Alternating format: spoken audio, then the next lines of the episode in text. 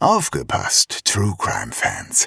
Am 8. Juni 2024 bringen Zeno, Shaggy und Lisa ein exklusiv für diesen Abend gestaltetes Sommer-Special ihres True Crime Podcasts Mörderische Heimat auf die Bühne.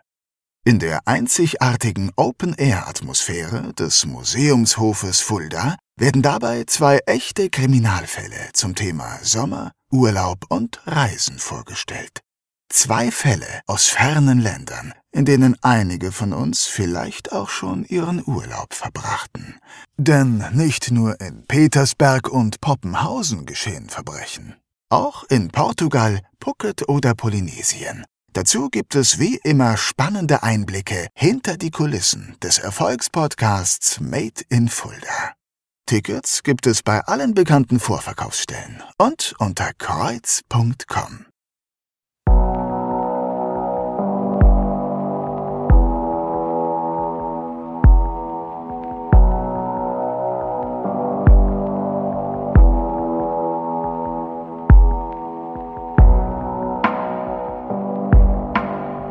Mörderische Heimat. Der Kriminalpodcast mit echten Fällen aus Fulda, Osthessen und der Rhön wird Ihnen präsentiert von der Stadt Fulda und Rhönsprudel. Der Genuss reiner Natur aus den Tiefen des Biosphärenreservats.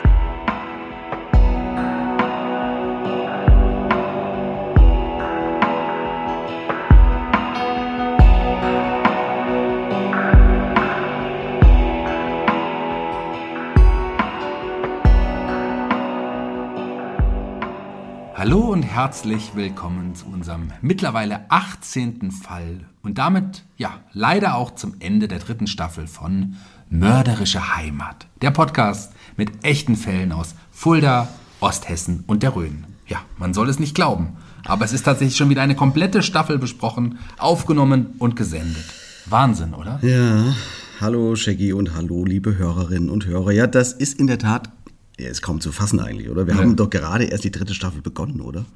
Und jetzt sind wir schon am Ende angelangt. Das, das geht gefühlt irgendwie bei jeder Staffel irgendwie schneller, kann das sein? ist das wirklich jetzt der sechste Fall der dritten Staffel, also der 18. Fall insgesamt? Das ist doch Extra nochmal durchgezählt, ähm, aber es sind wirklich schon sechs neue Folgen aufgenommen und wir sind bei Episode 18 angekommen. 18 spannende Fälle, die wir für euch recherchiert und nochmal angeschaut haben. Wir, das sind Zeno Diegelmann. Und Shaggy Schwanz. Ganz Ja. genau. Bevor wir jetzt aber zu melancholisch werden, lass uns, lass uns loslegen, Ja. denn zum Staffelende haben wir natürlich auch wieder einen interessanten Fall mitgebracht, den wir euch vorstellen möchten. Und darum geht es heute.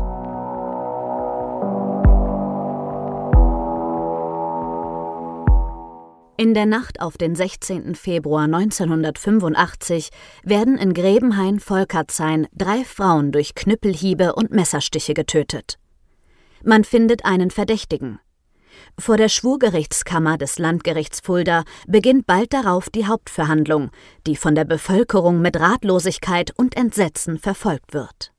Eine ja, wirklich unfassbar brutale Tat hat sich hier zugetragen. Der Täter muss wie im, wie im Rausch gehandelt haben. Ja, das klingt zumindest sehr danach. Bevor wir aber näher darauf eingehen, lass uns doch mal einordnen, wo wir uns hier genau befinden. Denn die wenigsten werden wohl wissen, wo Volkertshain genau liegt. Vor allen Dingen unsere HörerInnen, wie du es immer so schön sagst, von, von außerhalb. Ja, das stimmt wohl. Also da gebe ich mal ganz kurz einen kleinen Abriss. Volkertshain liegt südlich von Alsfeld und, und westlich von Fulda im, im Vogelsberg. Es gehört zur Gemeinde Grebenhain. Und Volkertshain ist wirklich ein, ein kleines Dorf. Man hatte bei der letzten Zählung im Jahr 2020 eine Einwohnerzahl von 132 Einwohnern erfasst. Ja, das wird sich wahrscheinlich also bis heute nicht exorbitant verändert haben. Äh, Wir halten jetzt also mal fest, Volkertshain ist ein kleines Dorf, das zu Grebenhain gehört und liegt im Vogelsberg. Richtig, ja. Okay, dann rücken wir jetzt einen Schritt näher heran und sehen uns die Familie der Opfer an. Wen haben wir denn da alles? Ja, in dem Haus, in dem später die Tat verübt wird, wohnen die 77-jährige Auguste W., ihre Tochter Marie, die ist 46, und wiederum deren Tochter, die 11-jährige Annette. Es gibt noch drei weitere Enkel, die aber alle nicht mehr zu Hause wohnen. Okay, also ein klassischer Frauenhaushalt, würde man heute fast sagen. Fast fortschrittlich für die damalige Zeit. Ja, das ist aber nicht ganz freiwillig gewählt. Das Schicksal hat nämlich schon vor dem tragischen Morden bei der Familie zugeschlagen. Okay. Ungefähr ein Jahr zuvor hatte die andere Großmutter väterlicherseits im Dorfteich Selbstmord begangen. Ja. Und nur ein halbes Jahr später stirbt Werner W. an einem Herzinfarkt. Werner, das war der Ehemann von Marie und ja, der Vater von Annette. Okay. Ja, das ist, das ist natürlich echt heftig. Also zwei solcher Schicksalsschläge innerhalb eines Jahres und nun also auch noch die Morde an den drei Frauen. Das ist, das ist ja auch unfassbar, oder? Das musst du dir mal vorstellen, oder? Also innerhalb von zwölf Monaten nimmt sich die eine Großmutter das Leben, der Familienvater stirbt durch einen Herzinfarkt und ja, seine Frau, Und Tochter. ja, Tochter sowie deren Großmutter werden, ja, die werden nun ermordet und das innerhalb eines Jahres. Ja, wenn du sowas in einem Film siehst, dann schaltest du sofort um und sagst, ist mir ein bisschen zu unglaubwürdig. Aber es ist tatsächlich so. Es ist wirklich so. Gut, Shaggy, dann kommen wir zu der Tatnacht selbst, würde ich sagen. Können wir hier irgendwas konstruieren? Gibt es da so ein paar Fakten, Also wir wissen, entlanghangeln wir wissen, können? dass es weit nach Mitternacht ist, als der unbekannte Täter zuschlägt. Die Polizei gibt eine Tatzeit später zwischen 2 und 3 Uhr nachts an. Mhm. Es ist fast nachts Freitag und wir wissen, in unserer Region, ja, da wird da fleißig gefeiert. Allerdings, das ist gerade auf dem Dorf eine Art Hauptkampftag. Fasch- Oder Hauptkampftag. Ja, so, Faschingsfreitag. so kann man es auch ausdrücken. Ja. Im Dorf hat auch der örtliche Tischtennisverein an dem Abend eine Faschingsfeier veranstaltet. Die Enkelin Annette war wohl auch noch dort gewesen, ist dann aber ja, frühzeitig gegen 22 Uhr nach Hause gegangen. Ja, sie ist ja auch erst elf, sie ist ja noch jung. Eben, sie ist noch jung. Also. Sie liegt jedenfalls zur Tatzeit bereits im Bett und schläft. Ihre Oma Auguste und auch ihre Mutter Marie W. liegen wohl ebenfalls im Bett. Wobei andere Quellen davon reden, dass Auguste W. noch im Wohnzimmer gesessen hatte, um ja, Mainz bleibt Mainz, wie es singt und lacht zu sehen. Das kennst du. Oh Gott, ja. Also ich weiß noch, dass ich bei den TV-Übertragungen das auch oft gesehen habe von den Fastnachtssitzungen. Das wurde auch immer maßlos überzogen, aber bis drei Uhr nachts haben die wahrscheinlich haben die nicht durchgesendet. Da bin ich mir relativ Ja, das, sicher. das glaube ich auch nicht. Jedenfalls sind alle drei völlig ahnungslos, was noch auf sie zukommen wird. Okay. Wie kommt der Täter denn überhaupt in das Haus rein? Bricht, bricht er ein? Gibt es Einbruchsspuren? Nein. Was weiß man da? Nö, Also entweder man kennt ihn und lässt ihn ein oder die Tür war gar nicht abgeschlossen. Zumindest finden sich keinerlei Einbruchsspuren in der Eingangstür. Übrigens auch ein Fauxpas, dass man die anderen Fenster und Türen des Hauses nicht nach Einbruchsspuren untersucht hat. Ja, das ist natürlich in der Tat schlecht. Und sei es auch nur, um wirklich auszuschließen, dass sich niemand über diese anderen Möglichkeiten vielleicht doch Zugang ins Haus verschafft hat. Ne? Ja, verstehe. Aber okay, was passiert jetzt? Überrascht er die Frauen in ihren Betten? Erstaunlicherweise nicht. Also als, als erstes wird wohl die Großmutter ermordet. Man findet die Leiche von Auguste W. im Wohnzimmer. Der Täter schlägt auf die 77-jährige Großmutter siebenmal mit einem Knüppel ein. Dann zückt er ein Messer und sticht noch viermal zu. Wahrscheinlich schreit die alte Frau um Hilfe, denn plötzlich steht auch ihre Tochter Marie im Wohnzimmer und sieht, was dort mit ihrer Mutter passiert. Und auch hier zögert der Täter keine Sekunde und schlägt wieder mehrfach mit dem Knüppel auf den Schädel von Marie W. ein und sticht dazu auch noch auf sie ein. Also das ist also Overkill würde man ja vielleicht dazu sagen. Weiß man auch hier, wie oft er äh, zusticht eigentlich? Also man findet fünf Einstiche in ihrem Hals. Mittlerweile äh, muss es in dem Wohnzimmer schon, ja, wie auf einem Schlachtfeld aussehen. Also ein richtiges Blutbad richtet der Täter an. Die beiden Leichen der Frauen zieht der Täter hinter die Wohnzimmertür. Aber er hat immer noch nicht genug, denn es ist ja noch eine weitere Person im Haus, nämlich die elfjährige Tochter von Marie, Ja. Annette. So ist es leider. Also Annette wird wohl nun ebenfalls durch den Krach und Lärm im Haus wach und geht die Treppe herunter, um zu schauen, was da los ist. Und da steht jetzt der Mörder ihrer Mutter und Großmutter vor ihr. Inmitten dieser, dieser riesigen Blutlache. Also, oh mein Gott. Ey. Unglaublich, oder? Also Annette versucht wohl instinktiv zu flüchten, aber, aber wohin? Der Weg nach draußen ist durch den Täter versperrt, also dreht sie um und läuft die Treppe wieder rauf. Der Täter rennt hinter ihr her und sticht ihr dabei mehrfach mit dem Messer in die Beine. Ja. Doch Annette kann noch weiter flüchten und rennt wohl in ihr Zimmer.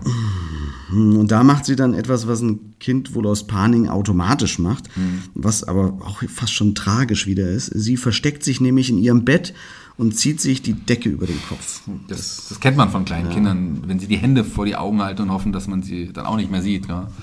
Aber der Täter findet sie natürlich und tötet auch die Elfjährige. Oh Gott. Da wirst du mitten in der Nacht wach, hörst wahrscheinlich die Schreie, gehst nach unten ins Wohnzimmer, siehst dann deine Mutter und Oma ermordet auf dem Boden liegen. Und dann kommt der Mörder auch hinter dir hergerannt. Das ist doch wie in so einem schlechten Highschool-Horrorfilm. Das ist doch furchtbar. Man, man will sich das gar nicht vorstellen. Was macht der Täter denn danach? Jetzt hat er alle drei Personen im Haus also umgebracht.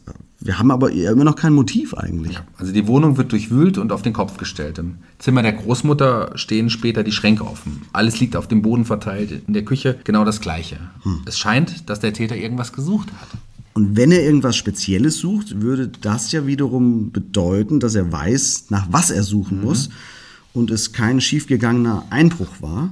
Wobei man sagen muss, dass in so einem Dorf mitten in der Nacht wohl eh niemand einfach so einbrechen würde. Das ist jetzt kein Ort, der sich verdächtig macht, dass sich hier Einbrüche besonders, besonders lohnen würden. Also wenn, ist er wahrscheinlich schon gezielt auf der Suche nach, nach irgendwas. Das würde ich auch vermuten, klar. Also irgendwann nach der Tat verschwindet der Täter dann in die Nacht, ohne dass er gesehen wird.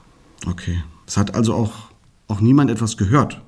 Es mhm. hat ja wahrscheinlich laute Schreie aus dem Haus gegeben. Vielleicht ein Nachbar oder so? Also niemand hat etwas gehört oder gesehen. Mhm. Man macht äh, später sogar noch eine Art Ruftest, um zu untersuchen, ob man Schreie aus dem Hausinneren gehört haben könnte. Okay. Und auch hier zeigt sich, dass man wohl tatsächlich nichts gehört haben kann. Okay, wobei das kein abgelegener Bauernhof ist, das Gebäude. Das Haus steht mitten in Volkertsheim. Mhm. Allein das Risiko, dass der Täter beim Verlassen des Hauses also gesehen werden könnte, die ist absolut gegeben, obwohl es mitten in der Nacht und dunkel ist. Das stimmt. Also es gibt auch Nachbarn und eine Nachbarin spielt auch eine wichtige Rolle. Denn als am nächsten Morgen noch die Rollläden im Haus der Frauen unten sind, wundert sich die eine Nachbarin und will nach dem Rechen schauen. Die Tür ist nicht verschlossen und dabei findet sie dann im Wohnzimmer die Leichen von der Oma und auch von der Mutter.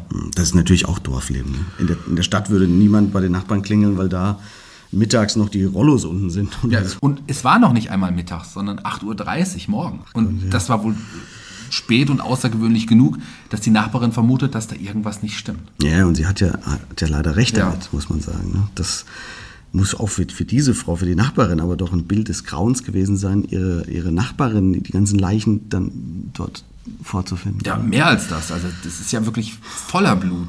Mhm. Die Nachbarin rennt deswegen schreien aus dem Haus und er leidet einen so schweren Schock, dass sie ein knappes Jahr später an den Folgen dieses Schocks sogar stirbt. Ach, ja. nein, ist das ernst? Echt, die stirbt daran? Stimmt, leider, ja. Ähm, da, siehst du mal, wie traumatisierend solche, solche Leichenfunde sein können. Ja, stimmt schon.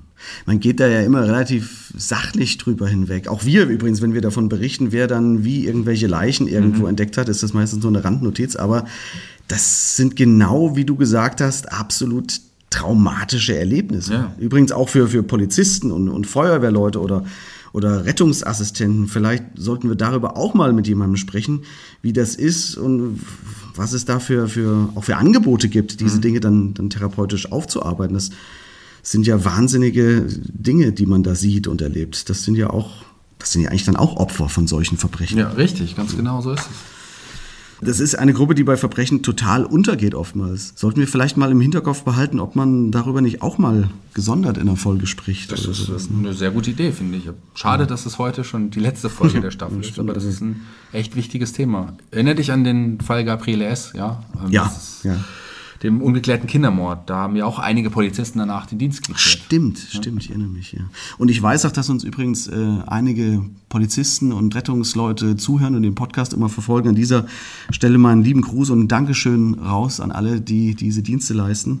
Vielen Dank dafür. Ich weiß auch von einem, von einem guten Kollegen von mir, der die Folgen immer im, in der Nachtschicht hört, im mhm. Auto, wenn die irgendwo rumstehen, exemplarisch. Äh, liebe Grüße an Martin in diesem Moment. Aber lass uns zurück nach Volkertshain kommen. Was passiert denn nun im weiteren Verlauf des 16. Februar 1985? Wie gesagt, es ist jetzt so 8.30 Uhr. Ja. Die Nachbarin hat die Leichen entdeckt, läuft panisch aus dem Haus und ruft weitere Nachbarn zu Hilfe. Mhm. Sie gehen dann gemeinsam nochmal zu dem Haus, um zu schauen, ob vielleicht doch noch jemand lebt. die Enkelin zum Beispiel, die hat sie ja noch nicht genau, gesehen. Genau, aber alles, was sie finden, ist ein heilloses Durcheinander und alles ist voller Blut.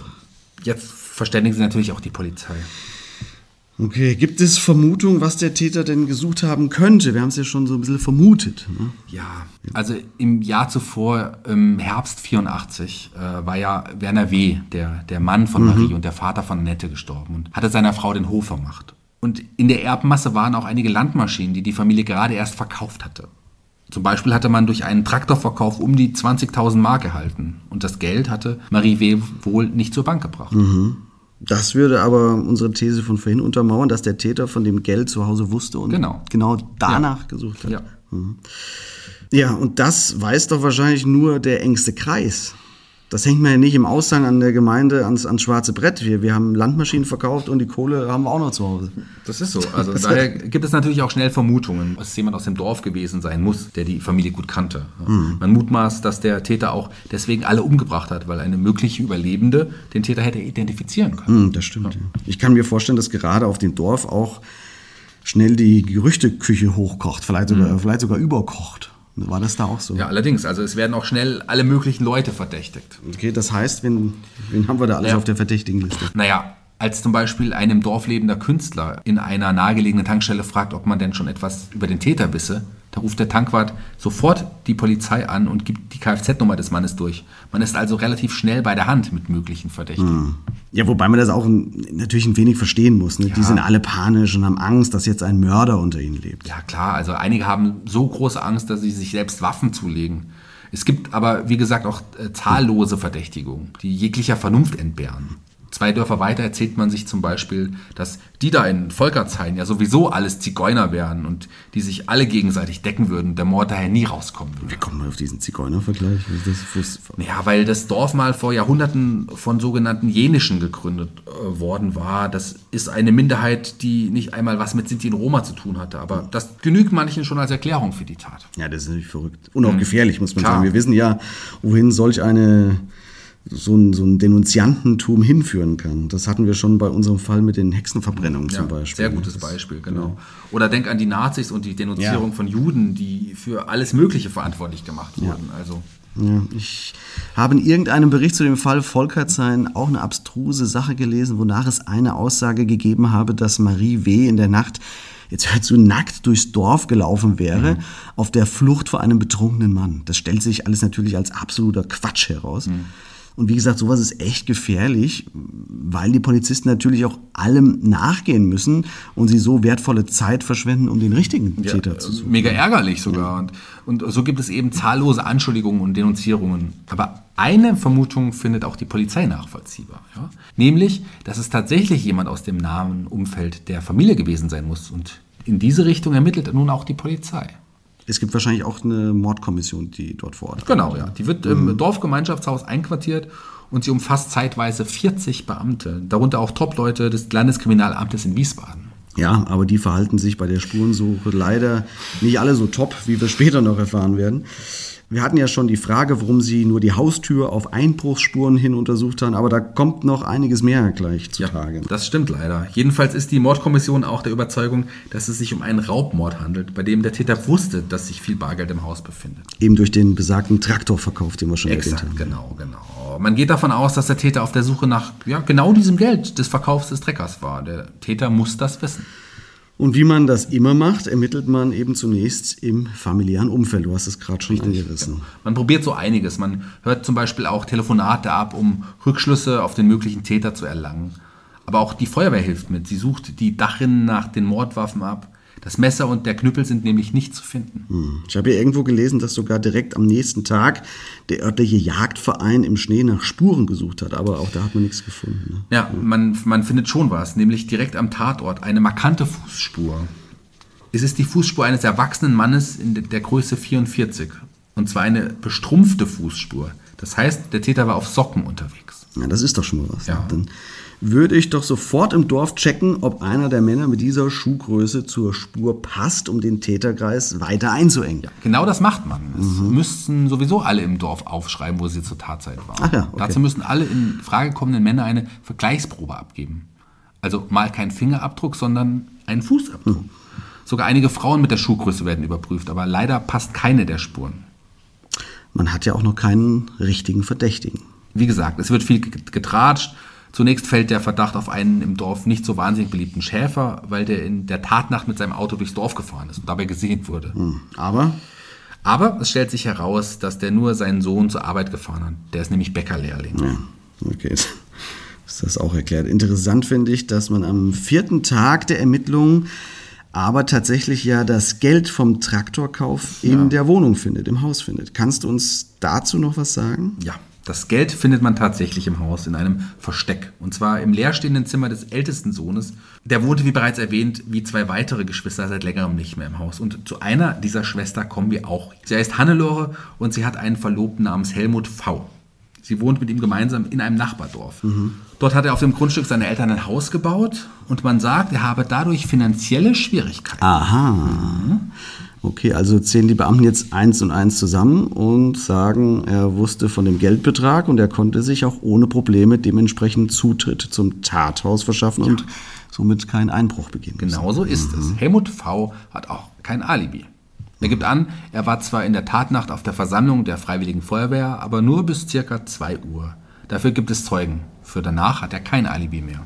Okay, 2 Uhr, das würde ja mit der möglich angegebenen Tatzeit zwischen, was haben Sie gesagt, 2 Uhr und 3 Uhr nachts, ne? Das würde ja, würde ja passen. Ja, und das ist noch nicht alles, was man als belastende Fakten aufbringt. Denn man nimmt von dem 23-jährigen Schreiner natürlich auch Abdrücke von den Füßen und siehe da, sie passen ziemlich genau. Das müssen wir jetzt ganz detailliert besprechen. Die Fußspur im Blut wird nämlich das Zünglein an der Waage spielen. In beiden Richtungen übrigens. Dauert später nochmal. Genauso ist es. Man, man hat die im Tathaus blutigen Fußabdrücke in Größe 44 mit Abdrücken der Füße des Beschuldigten verglichen. Hierbei stellte äh, ein Gutachter, der Leiter der orthopädischen Klinik in Wiesbaden, eine Übereinstimmung für den rechten Fuß von 94 Prozent und für den linken Fuß von 85 Prozent fest. Okay, das ist eine Menge auf jeden Fall. Der Sachverständige gibt an, er habe am rechten Fuß von Helmut V. eine personenspezifische, charakteristische, linsenförmige Schwielenbildung an der Innenseite der rechten Ferse sowie an der Außenseite des Großzehengelenks festgestellt. Diese personenspezifischen Charakteristika habe auch die am Tatort gesicherte Fußspur vom rechten Fuß aufgewiesen. Zudem haben die Ermittler 39 Fasern gefunden. Fasern, wie sie auch in fast allen Schuhen Helmut Vs festgestellt wurden. So, das klingt doch zunächst einmal Tja. alles recht plausibel. Helmut V. hat Geldsorgen, seine Fußspur wird im Blut nach den Morden gefunden, er hat Zugang zum Haus, alles ist klar. Er muss also bei, oder zumindest kurz nach der Tat, dort gewesen sein vor Ort. Ja, das würde auch alles so passen. Also nimmt man Helmut V. drei Wochen nach der Tat fest und verhört ihn. Man konfrontiert ihn auch mit seiner Fußspur am Tatort. Ich habe seine nun folgende Aussage nochmal ausgedruckt und dir mitgebracht. Also magst du sie mal vorlesen? Ja, ja, das klar, ist nämlich sehr, sehr interessant. Okay. Äh, In seiner Vernehmung vom 5. März 1985 hat der Beschuldigte Helmut V. eingeräumt, dass er in der Tatnacht in Volkertshain gewesen sei. Aha. Er sei nach dem Feuerwehrfest nach Hause gegangen, habe sich kurz auf das Bett gelegt und begonnen, eine Zigarette zu rauchen. Dann habe er den Entschluss gefasst, noch einmal mit dem Pkw seiner Schwester wegzufahren. Er sei mit dem Pkw losgefahren Richtung Fischborn über Reichenbach, Radmühl und dann zur Bundesstraße in Richtung Hartmannshain und schließlich nach Volkertshain. Dort habe er den Pkw etwa 500 Meter vor dem Ort in einem Seitenweg abgestellt. Er sei zu Fuß in den Ort hineingegangen und habe noch Licht im Dorfgemeinschaftshaus gesehen, sei aber weiter zu dem Anwesen seiner Schwiegermutter gegangen und sei durch die nicht verschlossene Eingangstür eingetreten. Aha. Im Flur habe er am Telefontisch einen abgebrochenen Schippenstiel stehen sehen. Er habe sich in das Wohnzimmer gesetzt. Dabei habe er auch das Licht im Wohnzimmer angemacht. Er habe dann plötzlich Stimmen gehört und danach könne er sich an nichts mehr erinnern. Was, was sagst du dazu? Ja, warte, es geht sogar noch weiter. Es sei dann plötzlich alles wieder ruhig gewesen und er habe vor dem Haus unter einer Laterne gestanden. Er sei schließlich mit dem Pkw zurück nach Hause nach Mauswinkel gefahren.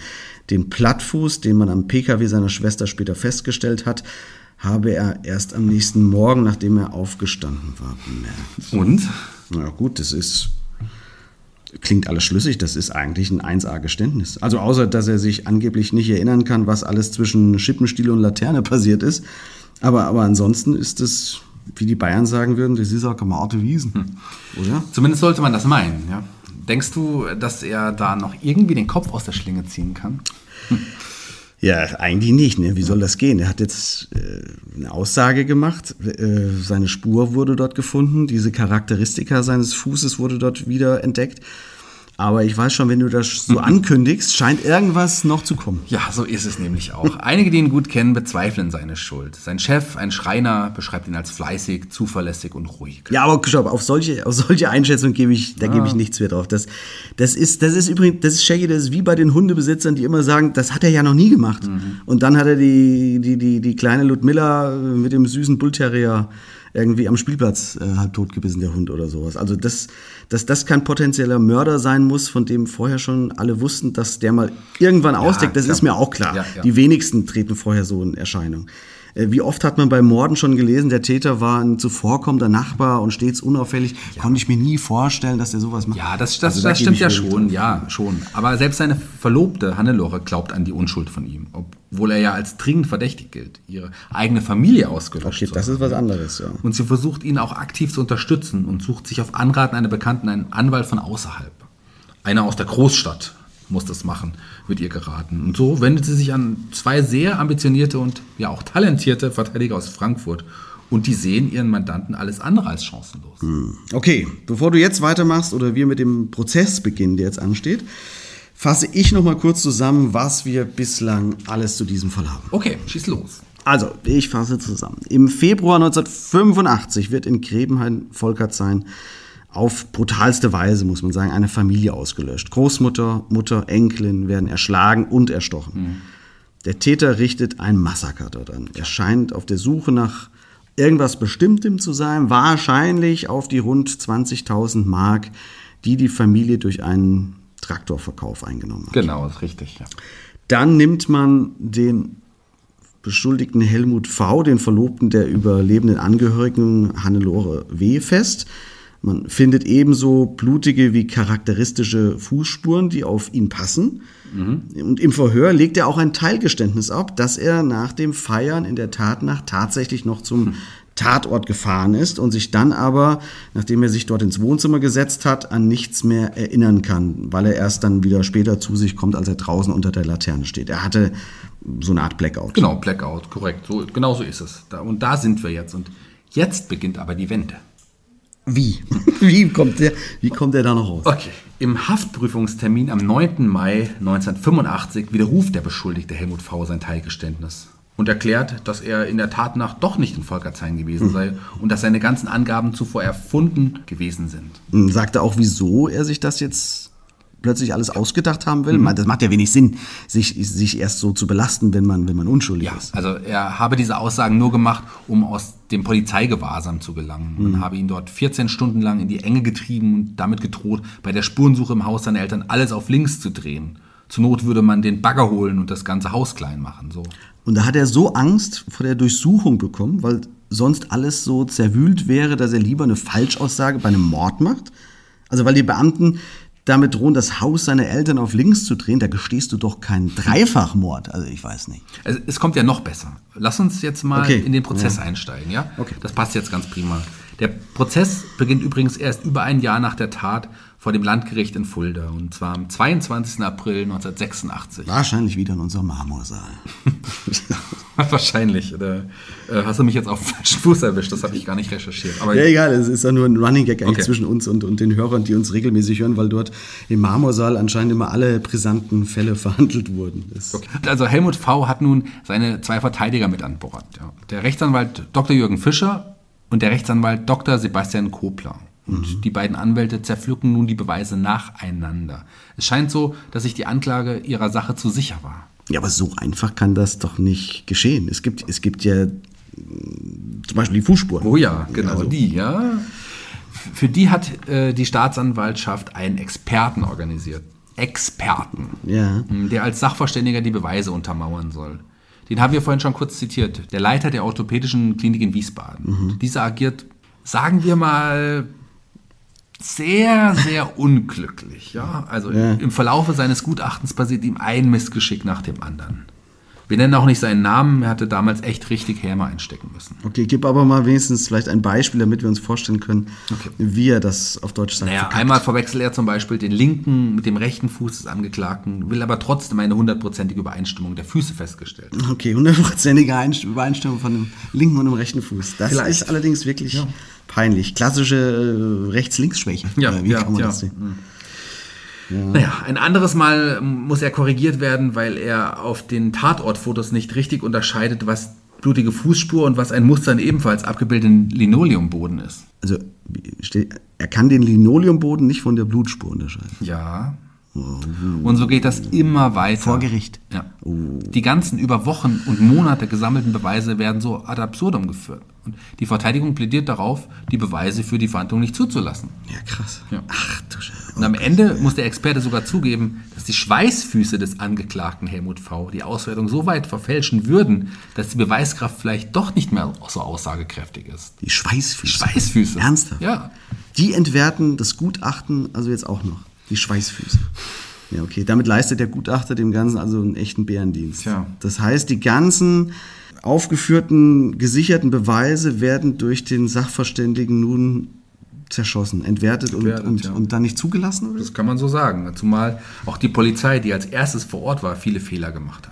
Sie sind teilweise ebenfalls in Socken am Tatort umhergelaufen. Warum das denn? Ja, weil ihre Schuhe vom Schnee so durchweicht waren, dass sie sich die Schuhe ausgezogen haben und auf Socken am Tatort umhergelaufen sind.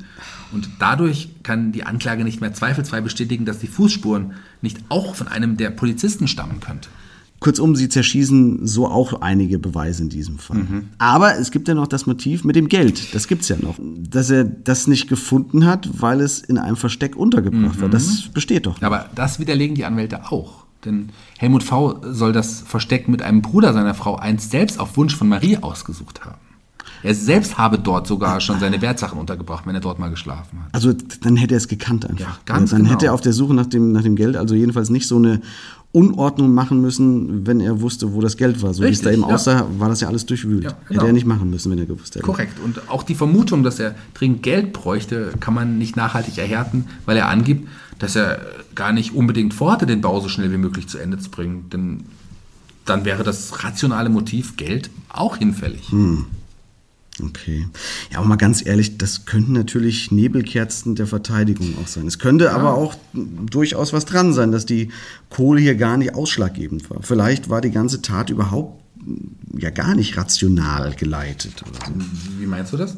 Ja, also wenn man jetzt mal man annimmt, dass seine erste Aussage doch stimmen würde Ja. und er vielleicht besoffen von der Feuerwehrfeier nach Hause kam, mit dem Auto noch zu seiner Schwiegermutter gefahren ist, so wie er es angegeben hat. Er muss ja gar nicht wegen des Geldes dorthin gefahren sein, mit dem Vorsatz, die alle umzubringen. Vielleicht hat er wirklich dieses, was er auch zuerst gesagt hat, dieses Blackout gehabt und ist durchgedreht, als er dort plötzlich im Wohnzimmer saß.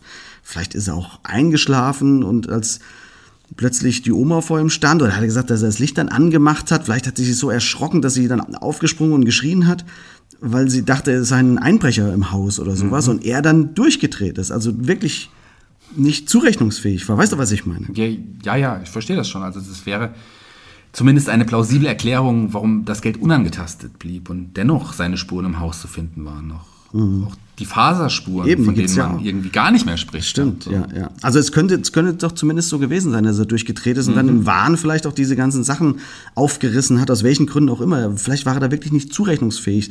In seiner ersten Aussage sagt er ja, dass er dieses, dieses Blackout hatte. Ich weiß es ja auch nicht, das ist reines Spekulatius, was ich jetzt hier mache, aber ich glaube, ich glaube auch nicht, dass da irgendein Fremder zufällig nachts um zwei oder drei nach Volkertshain fährt, nur um dort zwei Frauen und ein Kind zu töten. Ich, ich verstehe, ja, was du meinst. Also für den Prozess hilft das dennoch auch nicht mehr. Ja. Also die äußerst schwammig vorgetragenen Gutachten, so will ich es mal nennen, sorgen jedenfalls dafür, dass man die Beweismittel nicht mehr verwenden darf. Okay. Das härteste Beweismittel, die Blutspur, die bewiesen hätte, dass Helmut V. vor Ort war, zerschlägt sich somit. Also die Fußspuren. Das heißt, weil er Schweißfüße hat, rettet ihn das vor einer Strafe. Kann man, kann man das so Ja, sagen? also tatsächlich genauso wird es die Presse später auch zusammenfassen. Ja, da sage noch einer, Schweißfüße hätten nur Nachteile. Und seine anfängliche Erklärung ist wirklich nichts mehr wert? Also die kann man einfach widerrufen, diese, diese hat er ja Prinzip, gemacht. Ja, ja, schon. Also wobei man hierfür auch ein Gutachten erstellt, ob Helmut V. denn wirklich so stark unter Druck gesetzt wurde, dass er Mhm. irgendetwas erzählt hat, nur um die Beamten zu besänftigen. Die Verteidigung gibt an, dass das vorher 14 Stunden gedauert hätte und man Helmut V. dabei auch getäuscht, genötigt und gequält habe. Okay, also wurde auch hier ein Gutachten erstellt zu der ersten Aussage. Und was, zu was für einem Schluss kam man da? dass es durch die stundenlange Vernehmung schon sein kann, dass Helmut V. aus Sorge um seine Eltern eine Art Falschaussage gemacht hat. Das Gericht schließt allerdings nicht aus, dass es dennoch die Wahrheit gewesen sein könnte, aber es besteht zumindest ein Zweifel. Ja? Und dadurch darf die Aussage nicht mehr vor Gericht verwertet werden. Da tue ich mir schwer mit tatsächlich. Also, naja, gut, aber man muss sagen, das muss man anerkennen, er hat zwei sehr gute Anwälte. Das äh, kann man nicht anders sagen. Ja. Die, die finden diese ganzen Schwächen und, und, und schließen das insofern dann aus, dass es nicht auch anders sein könnte. Und wir wissen ja, es muss immer, gerade bei Mordfällen, hieb- und stichfest argumentiert werden, dass es keine andere Möglichkeit eigentlich gab. Ja, das, das kann man so auch äh, festhalten. Ja, also schon auf der Fahrt zum Verhör soll man Helmut V gesagt haben, dass man die Tatwaffen schon finden werde und wenn man dazu mit einem Bagger sein ganzes Haus und das seine Eltern abtragen müsste. Und für jemanden, dessen Gedanken zu einem großen Teil um den Bau seines Hauses kreisten, dann sei das eine fürchterliche Drohung gewesen. Schließlich wurde ihm auch noch mitgeteilt, dass das Gutachten des Orthopäden zweifelsfrei seine Schuld bewiesen habe. Dem Zusammenbruch nahe habe Helmut V. dann anscheinend an seiner eigenen Wahrnehmung und Erinnerung gezweifelt und die selbstbelastende Aussage getätigt. Ich weiß ehrlich gesagt selbst nicht mehr, was ich davon halten soll. Irgendwie klingt es zwar auch nicht unplausibel, Ja. aber mein, ich weiß, mein Bauchgefühl glaubt das nicht so recht. Ich weiß nicht. Dass die ganzen Aussagen und Beweise nur Zufall sind und dass alles nicht stimmt, das ist mir zu paragraphentheoretisch. Was- Verstehst du, was ich meine? Ja, ja, also ja. nur weil die Beweise nicht mehr zulässig sind, heißt das ja nicht, dass sie nee, auch trotzdem vielleicht stimmen können. Aber das, also es hat irgendwie so einen bitteren Beigeschmack. Ja, es ist, es ist einfach verzwickt. Aber lass uns doch jetzt mal unseren Experten anrufen. Ja, gerne. Denn der hat einen ja, wirklich sehr guten Eindruck in den Fall. Mal sehen, was seine Einschätzung dazu ist. Wir kennen ihn bereits als Experten aus anderen Folgen von uns. Doch heute blickt er nicht nur als Kriminalwissenschaftler auf den Fall, da er selbst in den Fall involviert war. Ich rede von unserem Professor Schmelz. Genau. Und den rufen wir jetzt an.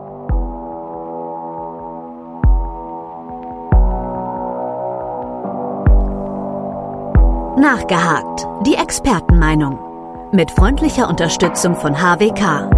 Ihr unabhängiger Versicherungsmakler für individuell zugeschnittene Versicherungslösungen. Das gilt für Privatpersonen und Familien ebenso wie für Freiberufler, Selbstständige und Unternehmen. HWK. Ihr Versicherungsmakler in Fulda und Schwalmstadt.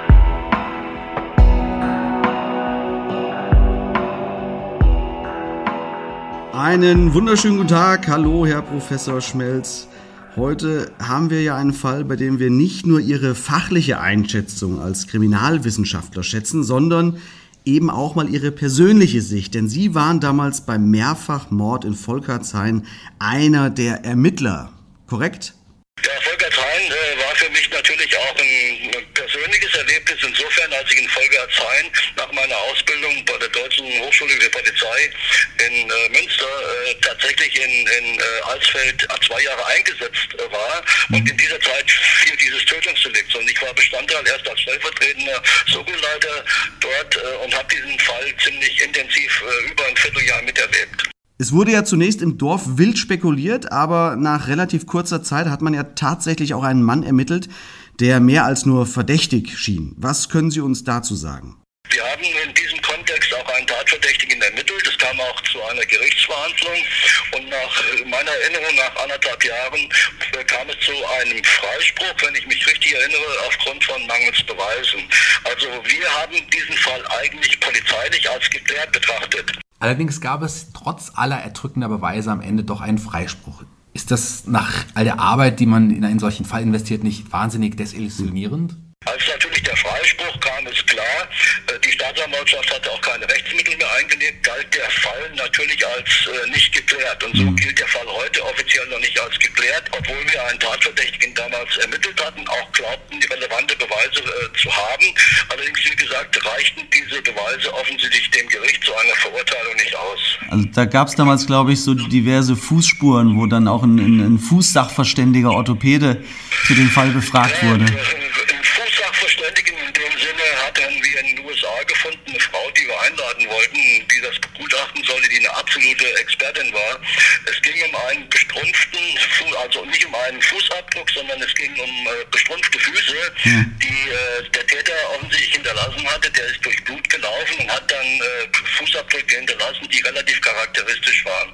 Und das Gutachten wurde damals erstellt von dem Leiter der orthopädischen Klinik in Wiesbaden. Allerdings äh, ist diese äh, Aussage vor Gericht äh, ziemlich äh, naja, schwierig gewesen, sodass letztendlich äh, dieses Beweismittel, das allein schon durch den Augenschein ziemlich eindeutig war, aber nicht als äh, oder diesen Wert nicht bekam, den möglicherweise äh, ein solches Beweismittel hätte haben können. Jedenfalls unterm Strich haben all die Beweise, die auf, äh, aufgebracht worden sind, auch im Kontext mit der Darstellung der Gutachten und Gutachter nicht gereicht, um eine Verurteilung zu erreichen. Wie gesagt, es erfolgte ein Freispruch mangels Beweise. Also ist da eventuell ein Täter durch die Lappen gegangen? Kann man das so sagen? Ja, das kann man so sagen, nur äh, das ist ja eigentlich, äh, sag ich mal, halt oftmals so, dass man tatsächlich Tatverdächtige hat, aber das eine Problem ist, hier ermitteln Tatverdächtige und das andere Problem ist, man muss es ihm schließlich beweisen. Und wenn die relevanten Beweise eben vor Gericht nicht ausreichen, dann ist notwendigerweise ein Freispruch die Folge. Das ist eigentlich in einem Rechtsstaat der übliche Verfahrensweg. Was ja auch äh, richtig und gut ist, dass wir in so einem Land leben, dass eben Beweise Pflicht sind.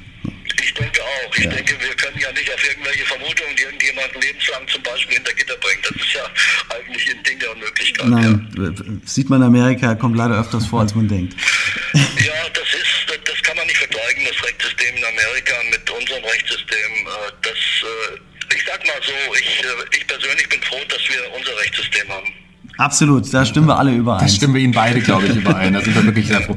Herr Schmelz, vielen Dank, dass Sie sich wieder die Zeit genommen haben, auch heute uns wieder zu unterstützen als Experte. Und ich bin mir sicher, wir werden uns bestimmt noch mal hören oder vielleicht ja sogar irgendwann sehen. Ja, kann man nicht ausschließen. Ja, ich habe ja eine besondere Beziehung zu Fulda. Ich bin in Fulda geboren und äh, aufgewachsen und letztendlich habe ich eine sehr enge Beziehung zu Fulda. Also es würde mich freuen. Ja, uns auch. Vielen, vielen Dank. Kein Problem, schönen Tag noch. Tschüss.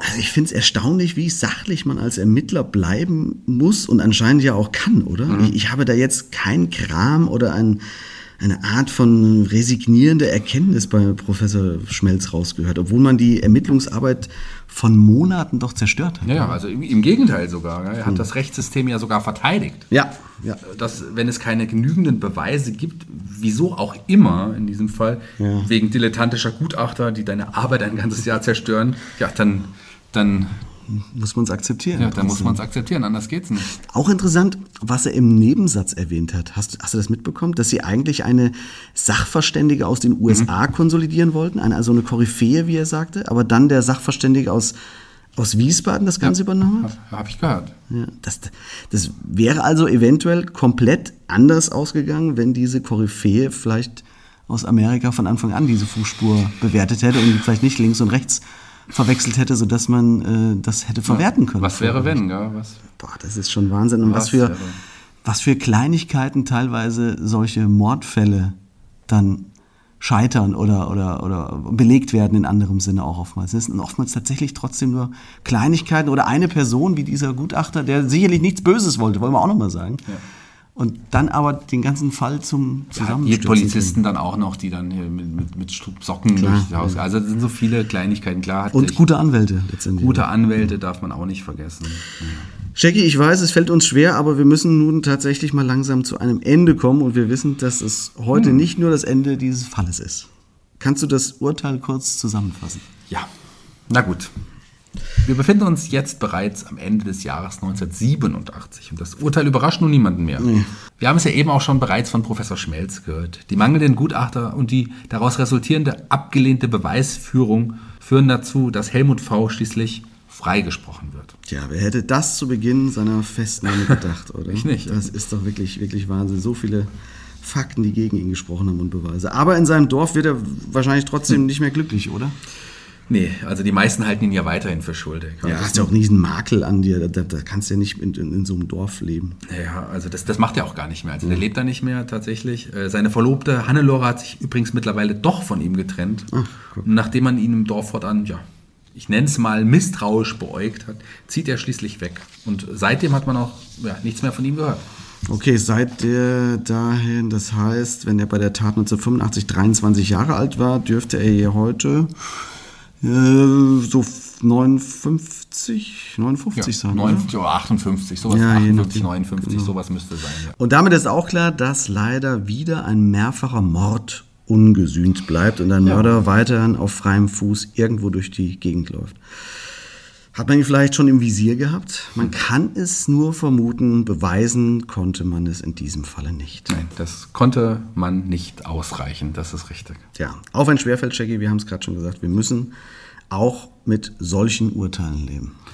Ja, und auch wenn es unbefriedigend ist, so will ich es mal nennen, halte ich es mit den Worten von Professor Schmelz. Es ist wohl besser, dass manche Taten ungesühnt bleiben, als dass ohne ausreichende Beweise jemand verurteilt wird. Hm.